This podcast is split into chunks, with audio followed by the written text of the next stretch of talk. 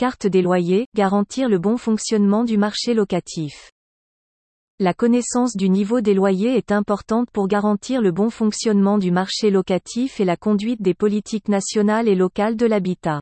C'est dans ce but que le ministère chargé du logement et ses partenaires, publie une carte des loyers sur l'ensemble du territoire français. Carte des loyers, une base de données avec plus de 9 millions d'annonces locatives. La Direction générale de l'aménagement, du logement et de la nature TGALN a lancé en 2018 le projet de carte des loyers. À cette occasion, un partenariat se met en place avec des sites d'annonces immobilières comme Se Loger, Le Bon Coin et PAP. Cette association permet ainsi le regroupement de données. On comptabilise plus de 9 millions d'annonces locatives.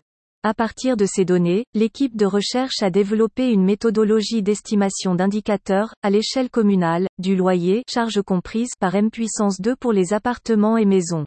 Cette carte des loyers est issue d'une multitude de données regroupées, mais aussi à partir d'annonces publiées entre l'année 2015 et 2019.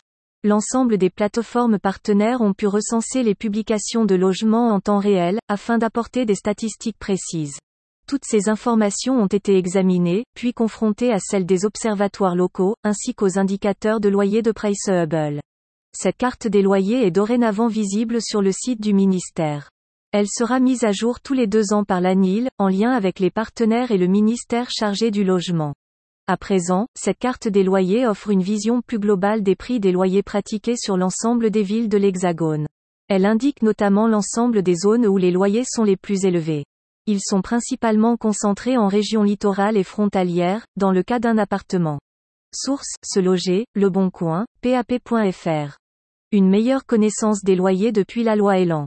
Dès l'année 2018, des changements ont été effectués par la loi Elan. Notamment le fait de renforcer dans toutes les agglomérations des zones tendues, les observatoires locaux des loyers, OLL. Cela a permis d'améliorer la connaissance des loyers. À l'heure actuelle, c'est environ la moitié du parc locatif privé en France qui est couvert par ce réseau de 30 observatoires locaux. D'ailleurs, il publie chaque année des informations précises sur les loyers pratiqués dans 51 des principales agglomérations françaises. Auparavant les loyers des communes et petites villes rurales n'étaient pas renseignés, plus particulièrement dans les zones détendues. L'information n'était pas bien transmise, incomplète voire inexistante. Le ministère a donc lancé ce projet en 2018, intitulé Carte des loyers. L'objectif premier de cette étude était de construire un indicateur supplémentaire afin de compléter l'information et d'étendre le champ couvert. Dans un second temps, l'objectif est de rendre ces indicateurs accessibles à l'ensemble des utilisateurs, qu'ils soient privés ou publics. Notamment les services de l'État, les collectivités territoriales et régionales, mais aussi les bailleurs et locataires. Une carte des loyers basée sur plusieurs données indicatives. Cette carte des loyers est basée sur plusieurs données indicatives, sur l'ensemble du territoire français hors Mayotte. Le montant du loyer charge comprise constitue le premier indicateur. Cela concerne l'ensemble des logements mis en location à partir du troisième trimestre de 2018. Les caractéristiques de référence sont les suivantes. Un appartement, surface de 49 mètres carrés et surface moyenne par pièce de 22,1 mètres carrés. Une maison, surface de 92 mètres carrés et surface moyenne par pièce de 22,5 mètres carrés. Précisons que les indicateurs de loyer sont calculés charges comprises, sur des données d'annonce, donc mesure des loyers de flux uniquement.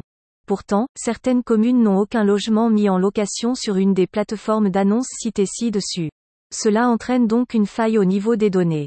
L'indicateur de loyer prend alors en compte une boucle plus grande des communes voisines aux caractéristiques équivalentes.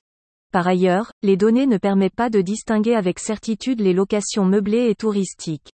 Aussi, les indicateurs de loyer peuvent présenter des biais localement. Pour toutes ces raisons, les utilisateurs de cette carte des loyers doivent rester prudents.